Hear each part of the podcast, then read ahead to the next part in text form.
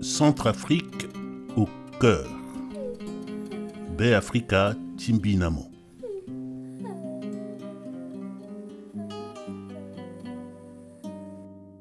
Ma terre. Une émission podcast que moi, Jean-François Akanji Kombe, je vous propose Et les corps. pour échanger librement des sentiments, des analyses et des convictions concernant le pays que nous avons en partage, vous et moi, la République centrafricaine.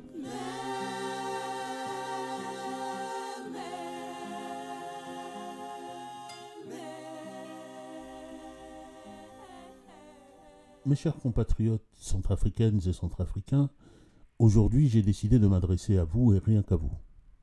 Parce que le sujet que je veux aborder avec vous et les problèmes auxquels il fait référence nous appartient, et il est rien qu'à nous.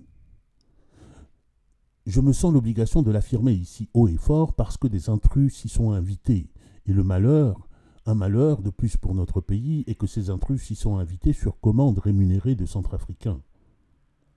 Le sujet dont je veux vous entretenir pourrait être intitulé La représentativité centrafricaine à l'épreuve des miroirs étrangers déformants. Mais derrière ces mots que certains trouveront certainement ésotériques, je veux revenir avec vous sur une affaire que vous connaissez tous désormais. C'est l'affaire Ecomo. Du nom de cette jeune compatriote dont la prise de parole récente devant le Conseil de sécurité a été érigée en péché capital, méritant la pendaison ou pire encore le bûcher.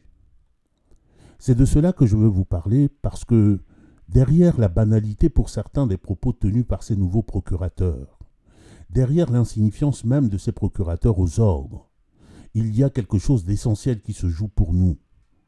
C'est la remise en cause de nous-mêmes en tant que Centrafricains.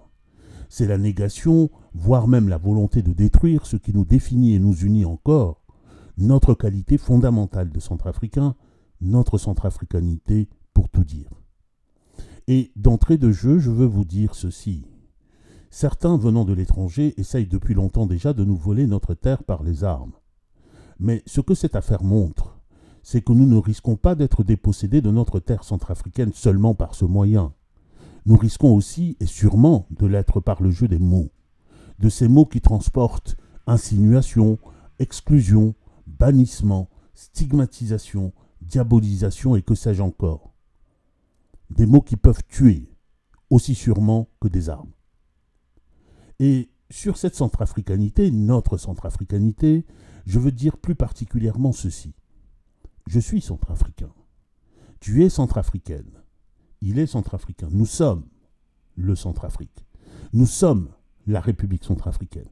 Indiscutablement, définitivement. Nous n'avons besoin d'aucun titre de représentation. Et s'il est vrai que nous avons donné à certains d'entre nous le droit de nous représenter, nous n'avons pas pour autant perdu notre droit, notre capacité de penser et de nous exprimer, de dire ce qui nous préoccupe, de dire ce qui nous convient ou non, dans les affaires politiques qui sont d'abord d'ailleurs nos propres affaires à nous tous, aussi bien que dans les affaires météorologiques. Sur cette centrafricanité, je veux dire encore que notre qualité de centrafricain nous donne le droit de nous émouvoir devant les malheurs de nos compatriotes, de même que notre condition d'être humain nous donne le droit de nous émouvoir devant les malheurs de nos congénères. D'ailleurs, de mon point de vue, ce n'est pas seulement un droit, c'est un devoir, et même un devoir impérieux. Or, avez-vous remarqué? Depuis longtemps déjà, on parle, on claironne, on fanfaronne même, surtout en rapport avec notre pays, mais pas sur le centrafricain, pas sur ces êtres de chair et de sang que sont nos compatriotes, nos frères et sœurs. Cela n'intéresse personne. On peut brûler à Lindao, cela laisse indifférent. Nous pouvons enterrer les nôtres à Kagabandoro, à Kui, à Satema, à Bambari, à Djema, à Bozoum, à Birao ou partout ailleurs dans notre vaste pays. Ce sera sans compassion aucune. Pas un mot, ne serait-ce qu'un simple mot de condoléance. Les nôtres peuvent, devant le risque de mort, fuir vers d'autres pays. Eh bien, on ne trouvera pas mieux que d'effacer leurs traces comme centrafricains en les excluant du vote. Et si, ayant perdu tout, chassés de leurs terres et de leurs cases, ils errent dans la brousse, dorment avec les serpents, mangent les racines, eh bien ce sera encore l'occasion, une belle occasion pour les faire oublier comme centrafricains, en faisant en sorte par exemple qu'ils ne soient pas inscrits sur les listes électorales. Le sort du centrafricain laisse froid. Mais bien sûr, on nous répondra qu'à la place, on parle et on fait, on agit. On parle de choses beaucoup plus grandes, plus essentielles, de géostratégie, de coopération gagnant-gagnant, de diplomatie offensive, de libération, et de bien d'autres choses encore au nom grandiose. Mais, entre nous, qu'est-ce qui peut bien, en terre de Centrafrique, être plus grand que les Centrafricains, plus grand que le Centrafricain? Pour qui finalement veut-on cette liberté? Pour qui entreprend-on cette coopération gagnant-gagnant? Si c'est pour les Centrafricains, alors pourquoi devraient-ils se taire? Pourquoi devraient-ils raser les murs?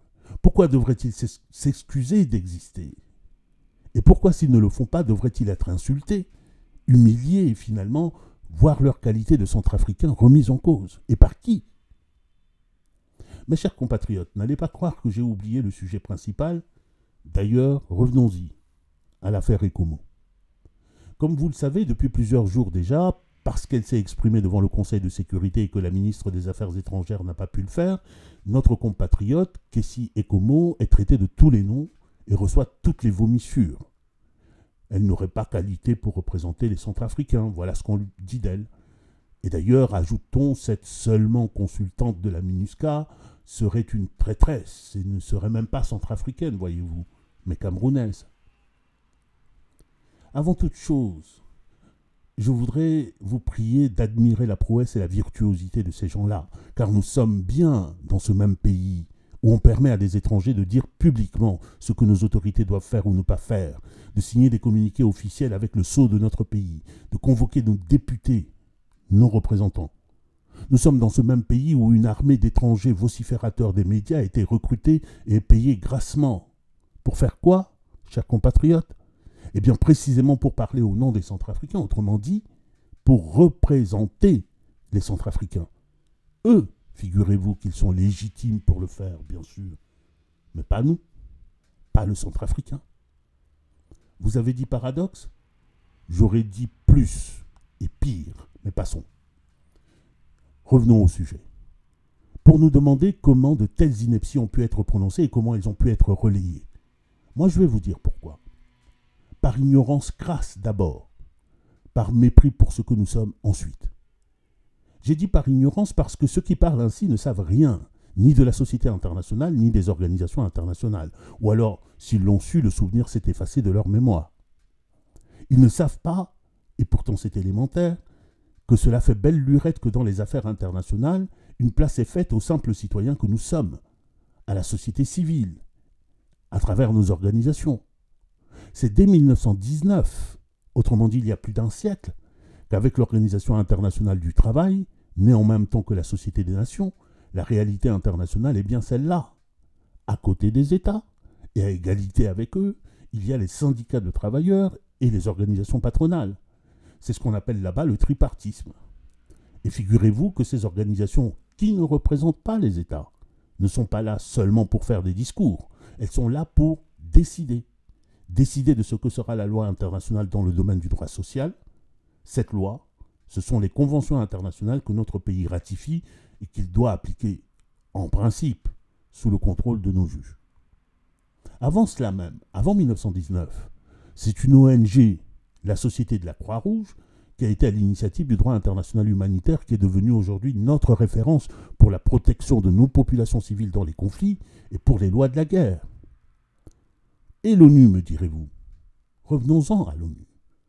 L'ONU, pour sa part, fait une place spécifique à la voix des citoyens du monde, et une place de plus en plus importante. Le principe est exprimé sur le site même de l'organisation, et il est exprimé dans les termes suivants, je cite, La société civile est le troisième secteur de la société aux côtés du gouvernement et du monde des affaires. Et dans la pratique, cette prise en compte de la société civile va se faire de trois manières principalement. Primo, par un statut qui est tout à fait officiel, d'observateur qui est accordé à des ONG et qui leur permet d'avoir accès à tous les organes des Nations Unies, y compris au Conseil de sécurité. Secondo, ces organes des Nations Unies, y compris le Conseil de sécurité, peuvent faire appel à qui ils veulent, à des organisations ou à des individus, pour les entendre sur une question donnée. Et tertio, et de manière plus spécifique, comme dans le cadre du programme ONU-SIDA par exemple, des ONG peuvent être intégrées à des organes directeurs, à côté des États et indépendamment des États. Cette démarche ouverte vis-à-vis de la société civile et des ONG, et finalement des citoyens, est désormais celle de la plupart des grandes organisations d'aujourd'hui, y compris de l'Union africaine. Elle déborde même des organisations internationales, comme on peut le voir avec l'exemple du Forum de Davos, par exemple. Bref, on n'est plus en ces temps-là où, pour s'exprimer internationalement, il fallait être représentant de l'État. Et quand on s'exprime en tant qu'ONG, on n'a pas besoin de l'autorisation d'un État. Et c'est à ce titre, et à ce titre seulement, que notre compatriote s'est exprimé devant le Conseil de sécurité. Contrairement à ce qu'on entend d'ailleurs ici et là, elle y était invitée par la présidence du Conseil de sécurité, présidence britannique en l'espèce, et elle y a été invitée comme bien d'autres avant elle, et comme bien d'autres le seront encore après elle. Les peuples ont l'opportunité de s'exprimer en dehors de leur pays par différents canaux, dont celui-là. Habituellement, nous l'acceptons, nous applaudissons même quand il s'agit des autres, et on voudrait que des Centrafricains soient les seuls à être privés de cette opportunité, de ce droit. Au nom de quoi? Au nom de quoi? Sinon du profond mépris que ces gens-là ont pour nous. Le mépris du Centrafricain, voilà l'autre carburant de cette ignoble campagne contre notre compatriote. Carburant qui vient se mélanger à l'ignorance dont je parlais tout à l'heure. Le premier mépris est de penser que on peut nous faire avaler n'importe quoi, puisque nous ne comprendrions rien aux affaires du monde et même pas à nos propres affaires. Le deuxième mépris est qu'une centrafricaine, voire même qu'une digne famille centrafricaine, puisque avec leur qualification d'étranger, c'est toute la famille Ecomo qui est mise en cause. Le deuxième mépris, disais-je, est qu'on puisse se permettre, du haut de sa tribune étrangère, de refuser toute légitimité centrafricaine à des centrafricains, sans même prendre la peine de chercher à savoir de qui on parle et ou de quoi on parle. Parce qu'après tout, figurez-vous, ce ne sont que des centrafricains, n'est-ce pas? Mais enfin, qui sont-ils ces gens-là pour oser s'attaquer ainsi et traîner dans la boue une digne famille de centrafricains? Ont-ils seulement, dans leur propre pays, fait le quart de la moitié de ce que cette famille a fait en Centrafrique Ont-ils seulement, dans leur propre pays, mené le combat que cette famille a pu mener dans et pour son pays? Si oui, il serait peut-être temps qu'ils nous en informent, pour que nous puissions comparer. Je n'ai rien à dire des parents écomos, tant nous savons tous qu'ils ont été et sont dans ce pays, des exemples d'engagement et de dévouement au service de leurs concitoyens et de leur nation. S'agissant de leur fille, les hasards de la vie ont fait que j'ai eu l'occasion et l'avantage de la voir à l'œuvre, notamment au Forum de Bangui, à l'Assemblée nationale de Centrafrique et au fameux Forum des donateurs de Bruxelles en 2017, où, point intéressant, euh, comme au Conseil de sécurité, elle avait aussi été choisie pour faire un plaidoyer au nom des Centrafricains et pour faire entendre la voix de la jeunesse centrafricaine. Et depuis, et sans même évoquer ses nombreux autres engagements et investissements en Centrafrique, je rêve que la jeunesse de mon pays tout entière soit animée de la même énergie et de la même combativité au service d'actions concrètes utiles à nos populations, à la manière de ce que Ourou, l'ONG qu'elle préside, entreprend dans notre pays. Aux détracteurs, euh, je voudrais dire que non, et décidément non.